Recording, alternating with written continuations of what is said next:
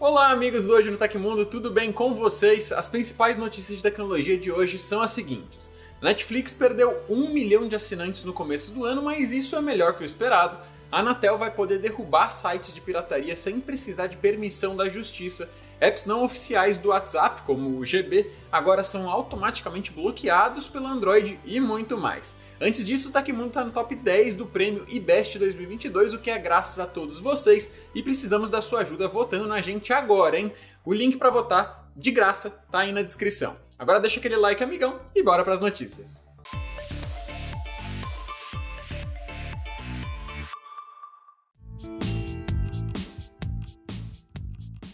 A Netflix divulgou seu relatório financeiro referente ao segundo trimestre de 2022 e revelou que perdeu 970 mil assinantes nos primeiros três meses do ano. Isso pode parecer um baque e tanto, mas a verdade é que é uma boa notícia para a empresa, que anteriormente tinha projetado que a debandada de usuários do serviço nesse período seria de 2 milhões de contas pagantes. Considerando a situação, os números presentes no relatório foram até bons, com a Netflix fechando o período com uma receita 9% maior, no total de quase 8 bilhões de dólares. A empresa agora tem quase 221 milhões de assinantes e encerrou o trimestre com um lucro por ação na casa dos 3 dólares e 20 cents, o que é 20 cents a mais do que o que era esperado para esse período. Uma das dificuldades da empresa relacionadas ao seu crescimento foi a valorização do dólar frente à maioria das outras moedas. Como 60% da receita da empresa vem de fora dos Estados Unidos, um dólar mais forte tende a levar a um aumento do preço das assinaturas caso a companhia não queira que seus rendimentos caiam. Apesar da boa notícia ruim a respeito da queda de assinantes no primeiro trimestre, a perspectiva continua sendo de queda para o segundo trimestre. Mas a empresa revelou já ter estratégias em andamento para reduzir os estragos e reverter a situação. A prioridade inicial da Netflix é melhorar a sua monetização, o que envolve o lançamento de um plano mais barato, mas com anúncios, e a cobrança de taxas no caso de compartilhamento de contas. O plano da Netflix com propagandas envolve uma parceria com a Microsoft no lado da tecnologia e venda de anúncios, e a previsão é que seja lançado no começo do ano que vem. Já a ideia de cobrar uma taxa de quem divide a sua senha com pessoas de fora da sua casa está em testes em vários países da América Latina, com valores cobrando ali na casa entre 9 e 16 reais. Com os novos planos em andamento, a previsão é que o número de assinantes da plataforma volte a crescer no terceiro trimestre, com previsão de aumento de 1 milhão de assinaturas. Na última terça-feira, dia 19, o Reino Unido registrou as temperaturas mais altas da sua história, atingindo 40,3 graus Celsius em Coningsby durante o dia e 25,9 em Emley Moor de noite. Além de ser uma situação com grande potencial de causar danos à saúde das pessoas do país, a temperatura elevada também gerou problemas para data centers da Google e da Oracle que tiveram falhas de refrigeração. No caso da Google, a ocorrência foi das 10h13 da manhã às 8h45 da noite de terça-feira, causando desligamento de máquinas virtuais para alguns clientes do serviço Google Compute Engine, a GCE, na zona Europe West 2A. A empresa desativou parte dos sistemas da zona afetada e limitou a inicialização de novas instâncias da GCE para impedir que as máquinas sofressem danos e causassem uma interrupção maior no serviço. Já no caso da Oracle, o problema começou a uma da tarde de terça-feira e foi até às 11 da manhã de quarta. A empresa divulgou que, após temperaturas incomumente altas na região sul do Reino Unido, duas unidades de refrigeração em um data center tiveram uma falha quando tiveram que operar acima dos limites para os quais foram projetadas. Como resultado, as temperaturas dentro do data center começaram a subir, fazendo com que um subconjunto da estrutura de computação se desligasse como forma de proteção o Twitter anunciou um pacote de emojis especiais relacionados às eleições 2022 e um chatbot para tirar dúvidas relacionadas ao pleito brasileiro deste ano e também política em geral. Além disso, a plataforma lançou uma aba separada na guia Explorar para destacar conteúdos que falem sobre a disputa eleitoral. Os novos emojis da rede social incluem três imagens que serão ativadas durante períodos específicos das eleições com o objetivo de estimular conversa sobre o assunto. Basta publicar tweets com uma das hashtags selecionadas pela própria plataforma para que o emoji apareça. O primeiro deles, chamado de Conversa, estará disponível entre essa quarta-feira, dia 20 de julho, e 10 de outubro, mas dependendo dos resultados das votações, a disponibilidade pode aumentar até 10 de novembro. O emoji é acionado com as hashtags Eleições 2022, Vote Consciente e Projeto Eleição. A segunda imagem tem o nome Debates e vai funcionar no período de debates entre os candidatos, que vai de 1 de agosto a 30 de setembro de 2022. O emoji pode ser usado com as hashtags DebatesBR, DebatesBrasil, DebateBR e DebateBrasil. Por fim, o terceiro emoji é o participação, que mostra o já icônico botão verde confirma das nossas urnas eletrônicas e tem o objetivo de estimular que as pessoas votem. Ele estará disponível entre 1 e 3 de outubro no primeiro turno e 29 de outubro e 1 de novembro, se houver um segundo turno.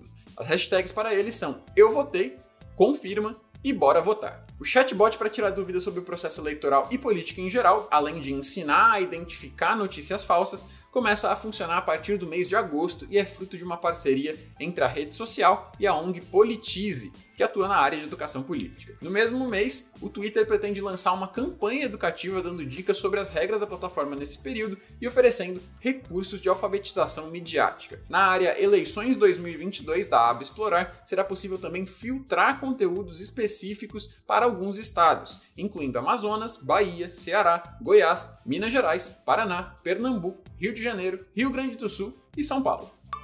A pirataria de filmes e séries acontece hoje principalmente pela internet, seja por meio do download de torrents, sites ilegais de streaming ou até caixas de IPTV irregulares. A Agência Nacional de Telecomunicações, a Anatel, luta contra essa prática e a partir do primeiro semestre de 2023 pode ter mais poder para bloquear administrativamente os IPs que fornecem esse tipo de conteúdo sem precisar de autorização da justiça. Falando em uma live com o Telesíntese, Hermano Tércios, que é superintendente de fiscalização da Anatel, disse que as conversas para que isso seja permitido estão avançando. Hoje, o bloqueio de IPs só pode acontecer com autorização judicial, o que torna todo o processo mais demorado por conta da burocracia. Com as mudanças, a Anatel ficará responsável por derrubar sites relacionados a TV boxes e decodificadores ilegais e não homologados. Já o conteúdo audiovisual ilegal acessado por apps, sites piratas e sistemas de TV ficará a encargo da Agência Nacional de Cinema, a Ancine. A Anatel também pretende mudar sua estratégia de combate à pirataria por meio de marketplaces,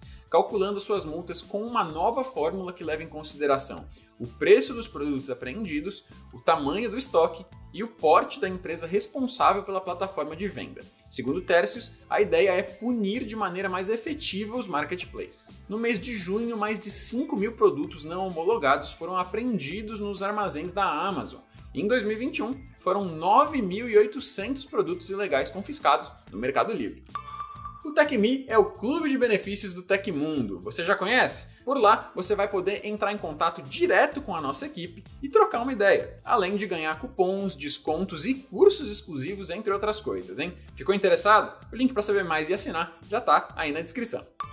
Ainda sobre a batalha da Anatel contra a pirataria, a agência divulgou um estudo revelando que aparelhos de TV Box ilegais acessam dados que trafegam na rede e podem ser usados em ataques do tipo DDoS. A pesquisa teve apoio de associações de TV paga, da Agência Nacional do Cinema, Ancine, e da Polícia Federal. Também, de acordo com o Hermano Tércios, o mesmo superintendente de fiscalização da agência que eu mencionei na notícia anterior, um grupo de trabalho multidisciplinar realizou duas etapas de testes em vários equipamentos e o resultado foi a descoberta de backdoors abertos por alguns aplicativos Android que permitem acessar todos os sinais da rede em que o aparelho estiver conectado, incluindo dados pessoais. De acordo com a Anatel, as caixinhas de TV pirata também podem ser usadas para ataques do tipo DDoS, sigla em inglês para negação de serviço distribuído. Nesse tipo de ataque, milhares de aparelhos são utilizados para bombardear um servidor-alvo com acessos e solicitações simultâneas, causando sobrecarga e levando o site ou serviço hospedado no servidor em questão a ficar mais lento ou até a cair. É, parece que é o fim da linha para os fãs do WhatsApp GB e outros aplicativos que prometem ali aumentar os recursos do mensageiro, viu? Mudanças recentes feitas pela empresa do Zap permitiram que o módulo de segurança do Google Play para Android bloqueie automaticamente apps não oficiais que, segundo a empresa, oferecem mais riscos do que benefícios aos usuários. O anúncio parte de uma sequência de tweets feitos no perfil do chefe do serviço, Will Cathcart. Ele afirmou que a equipe do mensageiro trabalhou com a Google para limitar apps capazes de modificar o mensageiro. A ideia é reduzir os riscos causados pela utilização de aplicativos do tipo, já que eles podem contornar as garantias de privacidade e segurança do WhatsApp explicou ali o executivo. Segundo ele, a sua equipe chegou a encontrar malwares escondidos nesses apps. A equipe de Cathcart também vai continuar trabalhando para detectar e bloquear apps falsos. Caso você use o GB e não quiser perder suas conversas, a recomendação oficial é esperar o fim do banimento temporário e depois fazer um backup das suas conversas no app atual, renomear a pasta do app que você usa para WhatsApp no seu celular e aí baixar o aplicativo oficial do WhatsApp na Google Play Store e restaurar o seu backup. Antes disso, só salve as informações importantes em algum outro lugar por segurança e siga esses passos por sua conta e risco, tá? Já no caso do WhatsApp Plus, é só baixar o WhatsApp oficial mesmo e normalmente, caso o seu histórico de conversas já tenha sido salvo anteriormente. Aconteceu na história da tecnologia. Em 20 de julho de 1969, o módulo lunar Eagle da Apollo 11 pousa com sucesso na área da Lua conhecida como Mar de Tranquilidade. Ao aterrissar, Neil Armstrong pronuncia a agora famosa frase a águia pousou, e cerca de 6 horas depois, ao pisar na Lua, ele pronuncia a frase ainda mais famosa: Esse é um pequeno passo para o homem, um salto gigante para a humanidade.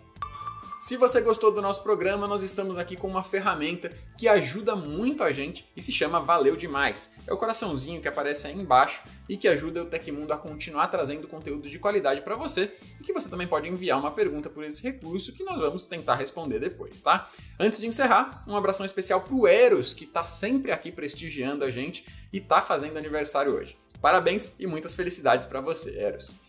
E essas foram as notícias do Hoje no Tecmundo dessa quarta-feira. Aqui quem fala é o Léo Rocha, arroba LeoBRJ no Twitter e no Instagram. Não esqueça de conferir a oferta de hoje e conhecer o TecMe pelos links aí embaixo do vídeo, hein?